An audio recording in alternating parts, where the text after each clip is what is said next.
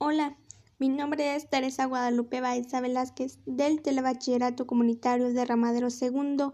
Hoy les hablaré sobre la pregunta de ¿Eres tonto si puedes copiar en un examen y no lo haces? En lo personal, yo creo que no deberías copiar en un examen, ya que no sería justo para los demás compañeros que se esforzaron en estudiar, solo para que un compañero llegue y copie las preguntas sin tener que esforzarse. Mi respuesta está basada en las ideas del filósofo Sócrates, que él opinaba que las leyes se debían respetar ya que eran sagradas.